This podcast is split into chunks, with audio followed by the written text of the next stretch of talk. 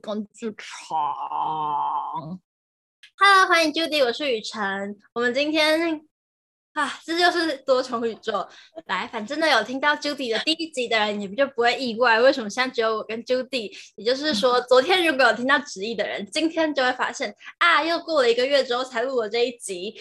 但是这一集非常的令我兴奋，因为呢，Judy 要介绍一个我最喜欢的插画家的书，它是书皮。我今天来介绍的这一本书呢，是书皮的《走进世界厨房》。我要来插嘴，我太太喜欢它了，我要来跟大家说我对它的爱。我年初的时候，为了我买不到它，它每年几乎都会有一段时间，也不是一段时间。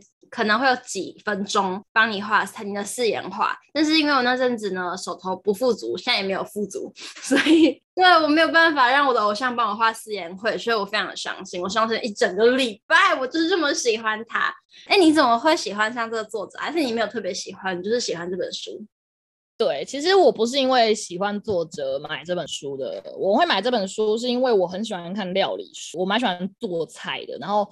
我自己也非常喜欢看，就是有时候脸书会跳出一些做菜啊的那些影片，就是我其实都会花时间去看，因为我本身很喜欢吃东西，我喜欢吃好吃的东西，喜欢吃异国料理，所以我就会觉得，就是吃的料理是可以认识一个国家最快的路径。我其实吃东西的方法就是，我会去想说，我今天要吃什么东西，然后当我想好，我就要去吃。如果我想的那个东西突然没开或者什么的话，我那一天就会什么都不想吃，我就会随便吃一个饭团就是解决，觉得吃什么东西对我来说都食之无味。我就是我会有这种奇怪的癖好。我其实蛮多这种料理书的，也有那种纯料理呀、就是教你怎么做便当之类。可是我个人就是最喜欢的还是这种跟自己的经验去结合的书，走进。世界厨房呢，它其实是这个插画家，他走访十九个各各个国家的人的厨房出的，就是他他画了那个他的图，大部分就是画这个厨房的样貌，这十九个厨房的样貌，然后里面也有食谱，他的文字其实就会是介绍这个厨房的主人，在跟你说他那个主人要做什么样子的料理给他。它也是有食谱，然后也是会有一些介绍这些东西，所以我其实因为对我来说，就是我喜欢吃东西嘛，然后可是我又不喜欢单一的去看，只看食谱，我就很无聊，我就上网查就好了。所以我很想要知道，就是为什么这道料理的产生，跟为什么这道料理它会想要被介绍出来的原因。我觉得这本书就是又可以很好看，因为它画得很可爱，然后又可以让你知道这些东西。对，想要介绍给大家，走进世界厨房。这是哪一个出版社呢？是原点出版社的原点哦。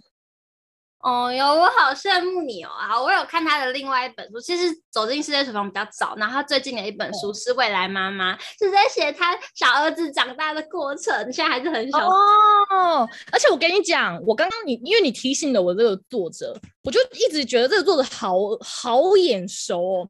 我发现我他的另外一本书叫做《跟着书皮放松 Together》，就我有两本这个作者的书，哎，就是就是突然发现。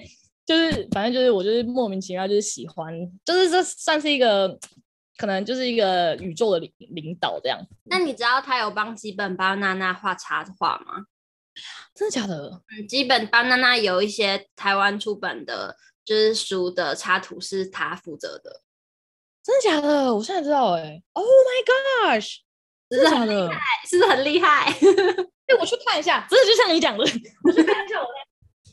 对，但基本 Banana 有些书纯粹只有文字，但它有一些最近的是有图的，然后是跟他合作的。是对呢，嘿呀、啊，而且走进世界厨房现在二刷嘞，真的是很是哦。我我我记得买这本书，它其实好像是二手书，还是就是那种就是旧书摊的书，忘记，可是就是很新啊。其实我自己有有点想要，就是把书都电子化，就是开始买电子书之类。可是我还是觉得那个翻书的手感真的好好哦。好，基于我特别喜欢这个作者，所以以往都是请来宾来朗读一段，我今天要先来念。你今天要自己现朗一段？但我没有要念里面的东西啦，里面的东西还是交给你。嗯、我只是要讲他在 FB 的粉砖贴文里面打的一段他自己的介绍。他说：“哦，这本书直到二零二零十二月才终于二刷，然后巴拉巴拉。”厨房真的是一个很有趣的地方，可以看出一个人或是一个家庭的生活习惯，还可以从厨房用具、锅具找到对饮食的喜好。我最喜欢的还是看主人对锅碗瓢盆的收藏。这本书在二零一六六年出版，到现在我还记得希腊朋友 George 煮的海鲜料理，也很想念。短暂飞去马德里找以前英国的室友，我念 A S U N。我们匆匆见面，访问了一整天的时间，他就回家乡参加亲戚的婚礼，留了公寓给我独住几天。他住在运河旁边，有一条很长很长的公园，两旁种满了树，从没看过的树种，只记得是很粗壮可爱的样貌。公园还有很棒的游乐设施，是全木头打造。当时想。这个地方真适合有小孩的家庭生活呀！我是一个做很多事都需要一边有声音陪伴的人，画图的时候、开车的时候、在阳台种花，甚至是睡觉前，唯独煮菜的时候，喜欢安安静静的，一点都不嫌无聊，反而觉得头脑特别清晰，可以一边思考很多其他的事。也是因为料理而促成这本书的成型。好，再跳过，跳跳过，反正这是他所有作品里那个总编辑最喜欢的一本书，然后也是一本关于厨房料理各国市场的作品。可以看出这个作者的文字就是这么的亲民，嗯，可爱，真的，对，我很喜欢很亲民的，就这种很贴近生活的文。其实我觉得啊，在 FB 里打的字可能都不会特别的经过编辑，嗯，所以。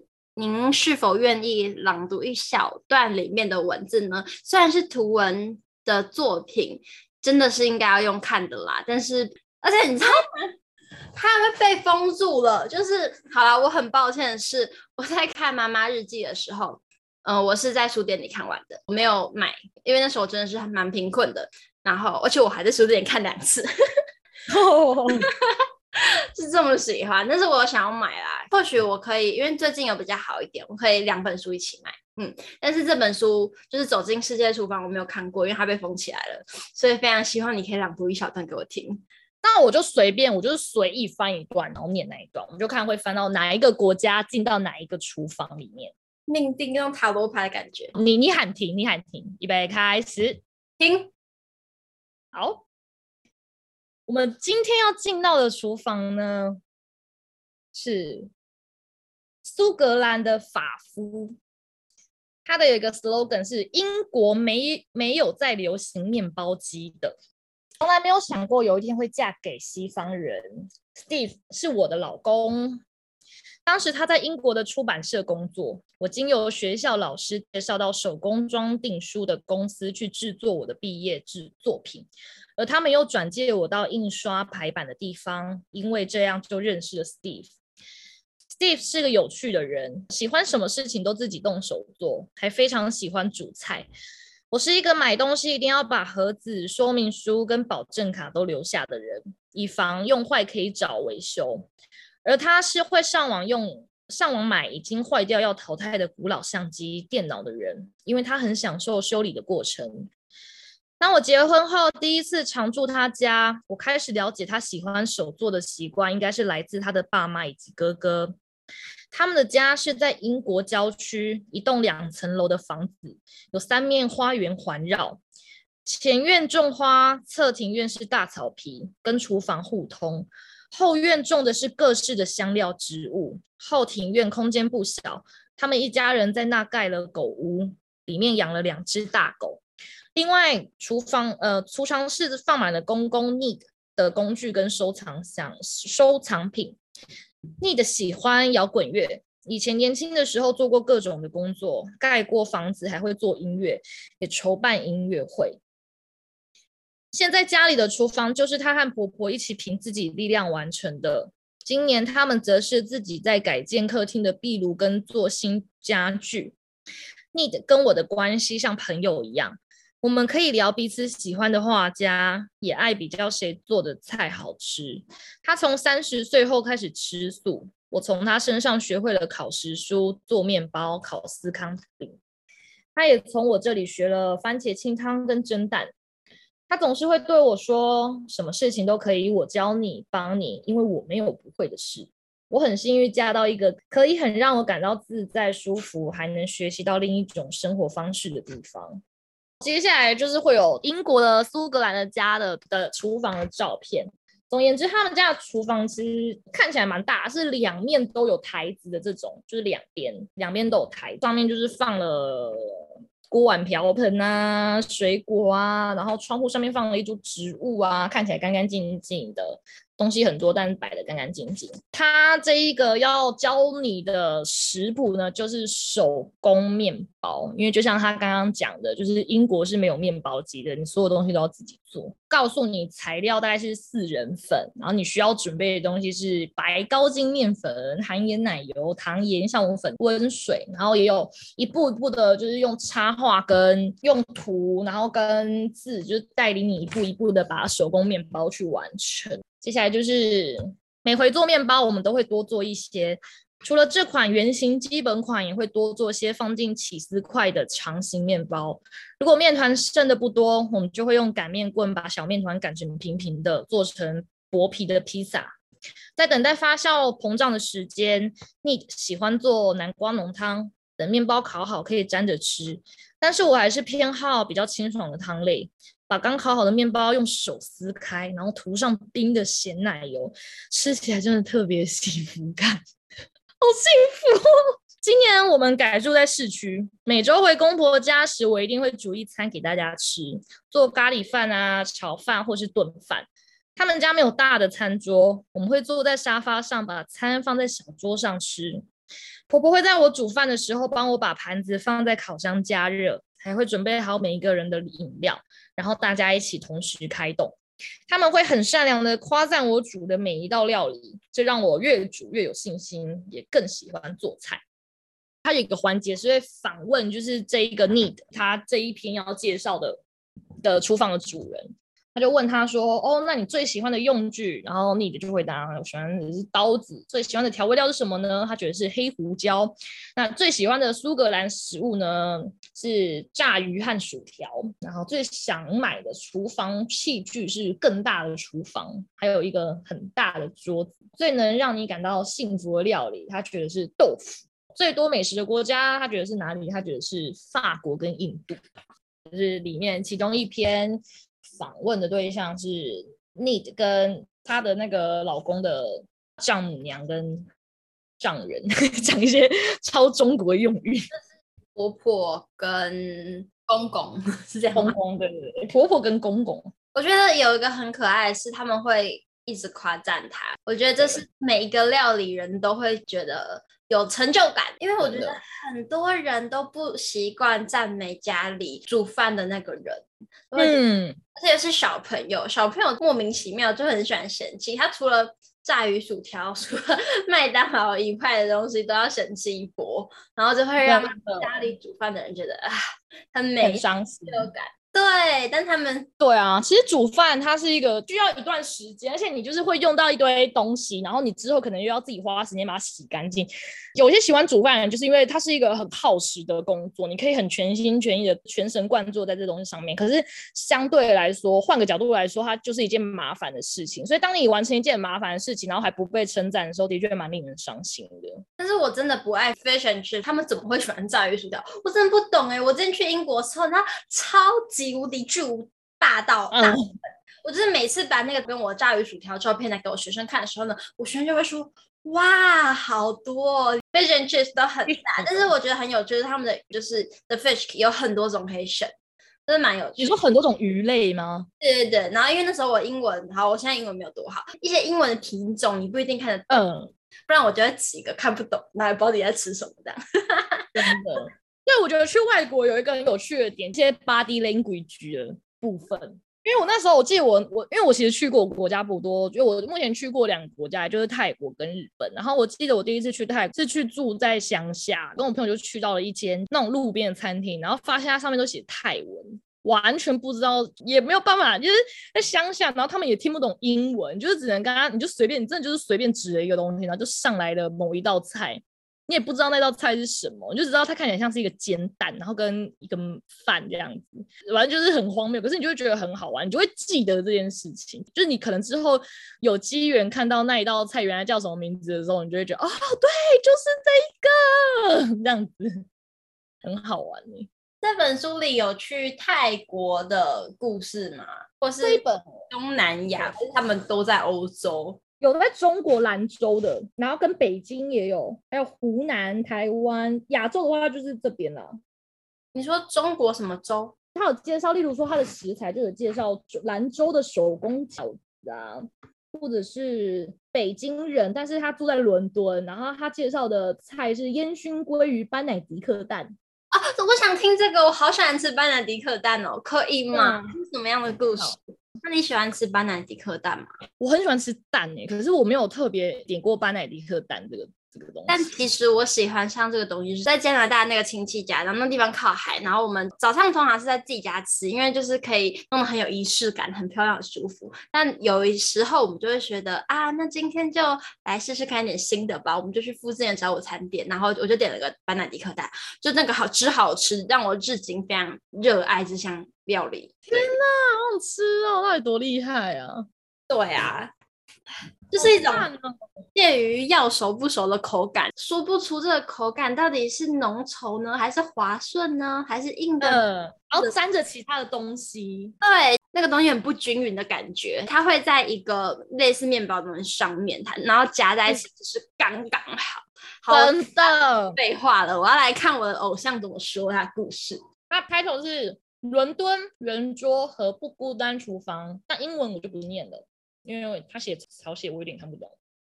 Lucinda 是好友 Lisa 的高中同学，他们同年到英国念书。Lisa 和我都在爱丁堡，Lucinda 则在伦敦。Lisa 说他们的关系是发小，北京话就是说从小一起长大的朋友。在读书的那年，彼此常会飞来飞去找对方玩，我因此认识了 Lucinda。毕业后，Lucinda 选择留在伦敦。第一次和他见面的时候，他才搬进新家没多久。常常看他在 Facebook 上分享他自制的料理，看起来美味，摆盘也很可爱。当他提出想拜访他的厨房时，他不只答应，还问我到伦敦有地方住吗？我说自己的房子虽然还在装修，如果我不介意，有间房间可以提供给我，让我受让我觉得除了受宠若惊，也觉得很温暖。Lucinda，伦敦的房子在市中心，楼中楼的格局，家里有个小楼梯，上头是尖尖屋顶里的阁楼，厨房在楼下，风格摩登现代，除了烤箱、双层大冰箱、微波炉、四格型的炉火这些必备的设备，还有全新的洗碗机设计在系统柜里。不大的厨房空间设计刚好，可以两个人一起下厨，也不觉得拥挤。Lucinda 偏好在中式圆桌用餐，即使客厅、饭厅都还未装修好，油漆都还在选颜色，桌子已经买好，等着一切完成后就可以上桌用餐。这次的采访让我们变成很好的朋友，分享了很多生活经历。他的家也变成我每次去伦敦留宿的地方。P.S. Lucinda 家里附近有超好吃的水果店，最喜欢的就是爱心蟠桃。然后他们家的厨房就也是会画出来，就是很摩登，就是白色的系统柜啊，然后大概是么字形的那种厨房的形式，台面是黑色的。这很像我我们之前在英我们在伦敦租的房子的厨房也长得很像这样。你说那种 Airbnb 的厨房？啊、是，哎，这算是吗？但是没有 B N。没有没有 breakfast，就是它，我们是租一个两层楼的，一楼就是有客厅有厨房，二楼就是三间房间的那种。我还没去过欧洲诶，就是欧美地区。哦，我真的蛮怀念那时候，就是会去附近的一些小店，像他说买水果，然后我们会买一些也是水果啊，然后那里的奶制品就很便宜，优格什么超便宜又、很、好吃。当早呃，对，因为毕竟外食也是蛮贵的，所以就是尽量会自己解决三餐。嗯嗯嗯。你那那时候一次住多久啊？其实我们那时候没有待很久，我们那时候是待两个礼拜吗？一个礼拜吗？同一个地区待两个礼拜。那是 for 一个一个活动是。我们去那里跟当地的一个学校做交流，然后一起做了一个工作坊，然后最后有一个演出对外公开的呈现。这样，大学的时候吗？对对对对，所以其实没有太多，就是还是蛮单纯的。有一个礼拜都是在很专心的工作那个作品，有不到一个礼拜的时间可以自由活动，前面跟后面有一点点时间可以跟当地的朋友。稍微走走玩玩，去一些重点的的景点啊，什么莎士比亚环球剧院啊之类这种地方。哦，好棒哦！我们没有说全部的人一起活动嘛，像我就会去一些有的没有的 美术馆之类的，对，或是有些人单纯在路边散步，然后听那些街上的艺人、街头音乐也是很棒。嗯、晚上就会跟朋友去 bar 什么的，好赞哦！等下怎么变成我的旅游分享了？我还想继续听耶，我还想要知道很多，这是跟当地的艺术学校、艺术大学配合的。对，那时候是跟他们一起做一个 collab 的工作坊。嗯，好啦，我再继续讲下去。我我的偶像的时间跟你的时间就没了。他的那个朋友最喜欢的餐具是什么啊？他这个要介绍的是烟熏鲑鱼班乃迪克蛋嘛？我觉得它里面讲一个很重要的是，我觉得国外很会善用柠檬这个东西。对，就是有些东西就是你一挤柠檬，你就会觉得那个异国风味就起来了。柠檬就黄柠檬，就是黄柠檬真的是太厉害的东西了。这个烟熏班乃迪克蛋，就是大家应该听到这名字，就基本上就完成了这一道菜啦。就是这个名字，把它叠起来 就完成了。但它最最后的画龙点睛，就真的就是。班乃迪克蛋，它会，它教你的酱料就是是那个蛋黄酱，蛋黄酱就会用到柠檬，因为柠檬的酸，它是可以让生的蛋熟，它是有这个原理，蛮奇怪的。你的蛋遇到酸之后，它会有一个熟成的效果。嗯，我以为是杀菌诶、欸，我我其实有点忘记是不是杀菌，但是它就是会熟，它会熟，它那个熟不是变成蛋花哦，它就是它里面的分子会改变。所以就会变成有点 cream 的那种质感的蛋黄酱，然后你当然还是要加热，可是就是不用太多。它的加热是用融化的奶油，所以你看它其实中间其实并没有真的煮那个那一个蛋，它就是利用加热的奶油，然后再加上柠檬去完成这个蛋黄酱。酷欸。然后反正就是把你所有食材啊、蛋啊，然后马芬啊叠起来，跟鲑鱼叠起来，淋上那个酱料，就完成这一道菜。这道料理需要全神贯注的来做，每个步骤要小心，以避免酱汁焦掉或是蛋过熟。虽然这不是道简单制作的菜，做起来却很漂亮，也很适合招待客人，是我常常去餐厅吃早午餐的时候会点的餐。Lucinda 的巴乃迪克蛋有专业的等级。我当天另外做了奶油菠菜跟新鲜的芦笋烤培根当配菜，我们一起吃了一顿很丰盛的早餐。前前后后去住了 Lucinda 家里不少次，每次她都会下厨为我做一顿，我总是会不特别不好意思拒绝。已经提供我住宿，怎么还可以包餐呢？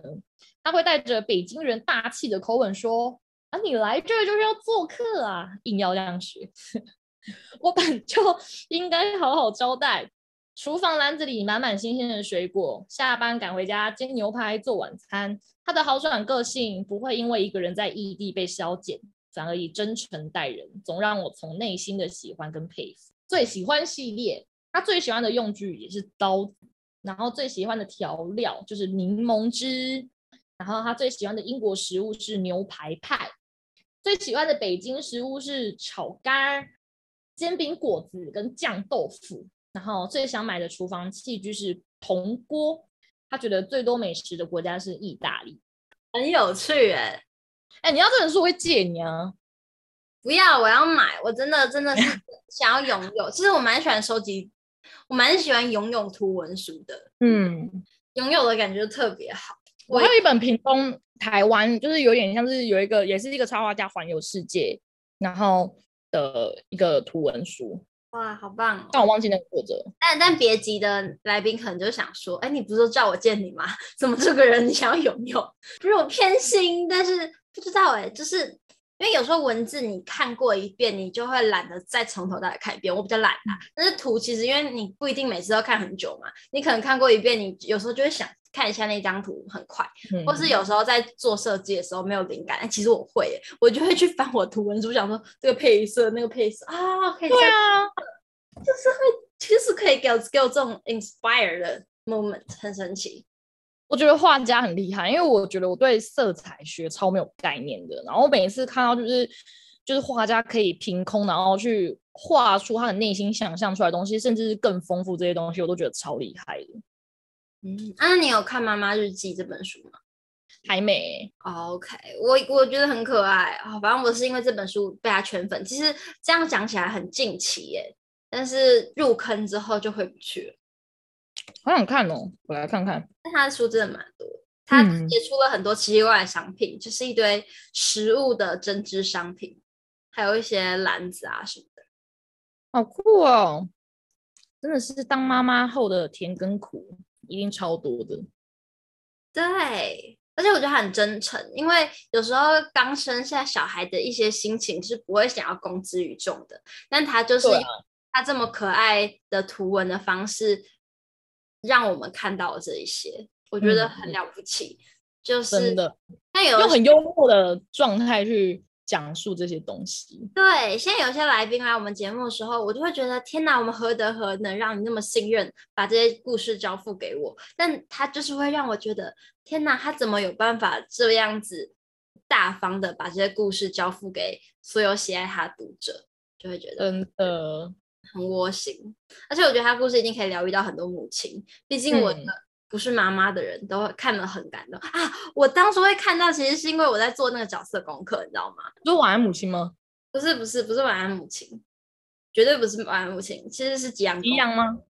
嗯，哦，是哦，我就在想，一个小 baby 如果没有被生出来，或者是一个小 baby 怎么看他妈妈，我就很想要看一个妈妈怎么看待她肚子里的生命跟。他孕育出因缘际会下看到这本书，但是对我一点帮助都没有啦。但是我就是爱上这个作者，不一定啊，或许或许冥冥之中是有点帮助，也说不定。因为有些这种事情你也不知道是怎么样累积而来的。那你自己有最喜欢做的一个料理吗？如果有一天汤书皮要去采访你，你会煮什么东西给他吃？我跟你讲，我超会煮泡面。我的泡面，很多人都听到我说我会煮泡面，就好像我不会做菜的那种煮泡面。可是我的泡面是会是营养的泡面，是我会加高丽菜、会加蛋，然后会加蔬菜的泡面。就是我的泡面是非常营养的。我的朋友们就是都非常喜欢吃我煮的泡面。你会买哪一个牌子的泡面？我觉得最好最好拿来就是最有台式风味，的就是台湾那个肉燥面。肉燥面，然后你再加高丽菜，再加一颗蛋。你比这些动作没有人，没有人看得到，这 是什么意思？如果你手语好吃，好吃，真的好好吃哦。除了呃这个的话，我想一下，但我蛮会炒菜的，清冰箱料理之食蔬大杂烩。所以如果今天汤书平来采访你，就会说：“哎，那我们来清冰箱吧，我清给你吃。”对，我跟你讲，我真的很会清冰箱，我超会清冰箱。我的料理就是清冰箱料理，这个 slogan 不错啦。那如果最喜欢煮的是泡面跟清冰箱料理的话，最喜欢的厨具会是什么？哦，好难哦，我超喜欢厨具的，我觉得是平底锅啊啊，不是不是。我最喜欢的用具是那种单人的汤锅，因为可以煮泡面。我跟你讲，单人汤锅就是是从我大学陪伴我到现在的，就我现在在用的汤锅，它的大小就是刚好我跟我室友两个人可以一起吃完，一起喝个汤，然后再加几个菜，然后也可以一个人吃泡面的时候也可以煮，或者是我想要热牛奶或者什么，就刚好那个锅非常适合，或者是我想要就是如果真的没有锅，那锅还可以拿来炒菜，或者是我就出去外面露营，我想要带一个简便的锅，我就带那个锅出去。那锅真的太好用了，平底锅还有一个缺点就是你可能没有办法。煮汤类的东西，但这个锅就是万用锅。推荐大家每一个人家里一定都要有一个个人的小汤锅。最喜欢的调味料是什么呢？我最喜欢调味料是胡椒盐。哎呦，胡椒盐是万用胡椒盐，胡椒盐是这世界上最棒的调味料，就是你所有所有的东西随便，真的是随便，你只要加胡椒盐，你就可以吃饭了。剉冰，除了一些就是该是甜点的东西，我是不确定啦，还没有出。哎、欸，你知道最近全家还是哪里有出那个什么白酱冰淇淋还是什么？啊？什么意思？好可，我完全不敢拿起来，不敢挑战了，不敢挑战。有挑战过的朋友请私讯雨辰，因为我想要知道好不好吃，就是可以告诉我。哎，大家如果有愿意分享你们最喜欢的厨具、最喜欢的调味料，或是最呃印象深刻的哪个国家的什么食物，像是我个人就是非常喜欢地中海食物之类的，就可以留言给我们，让我们知道你们的兴趣，你们的兴趣，让我们 听起来怪怪。对，你们说印象深刻的这些厨房相关的料用。对啊，很想要知道大家的故事哎，欢迎大家。恳请大家跟我们多多分享，非常非常非常的感谢，真的，大家大家留言多留言哇，然后雨辰就会办抽奖，你可以乱讲话，抽什么？来，你说抽什么？抽抽，嗯，抽未来的戏票，可以，可以有，没有，哎哎哎，那真的好像可以做做看呢，好有趣哦，我们可以来抽个。Judy 的潜水陪陪伴一日游，可以可以可以可以陪陪陪潜一次啊！那我想我我希望我自己抽中，可以欢迎大家来抽，不用我不用抽，我直接带你去游了。啊，好棒哦！但我说那么开心，我应该是不会做这种事啦。如果大家真的很想要有这种事情，请留言，谢谢。请留言，拜托多多留言，多多听。最后，不要在我们的闲聊好了。最后，还是这一本书里面有没有哪一个句子啊，或者哪个片段是特别适合拿来作为我们今天的结尾？因为我觉得今天由于我本人太迷妹的这个 兴奋之情，好 像有点讲的比较少，是不是？反正他这是他的序啊，他自己讲了他为什么要写这段书的一个旅程。他说他开始会每天走进厨房拿刀煮水下油锅，是在英国读书的时候。虽然也是因为无法负担每天外食而要学着自己煮，但是从没把做料理这件事情变成压力，反而是我画画遇到瓶颈时最好的出口。安静的听着自己切菜的声音响，花二十分钟把奶油打发，打开五个瓶盖，只为了调出一点点的蘸酱，趁热端到桌上埋头吃，然后花十分钟吃完。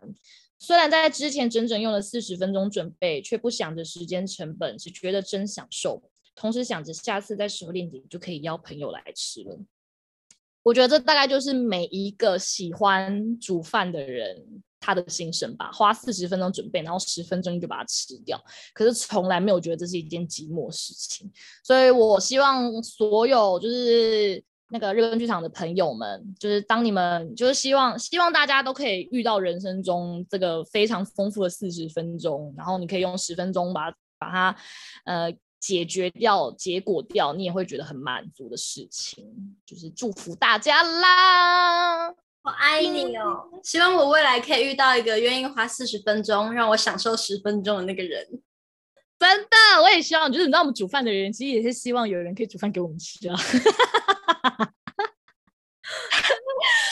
Judy 也希望那个人赶快来，也希望有一个人是可以享受你煮煮饭的那个过程的人。嗯，哎，我觉得这是很好的心意。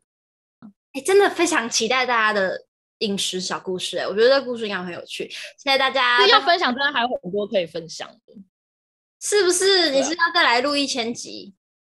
真的可以录一千集，我觉得这肯甚至用就是厨房这件事情做一个专题，就是这个系列。但我每一个人，哎，对，我就负责基本上还好，我不，我本人完全好，那你就以。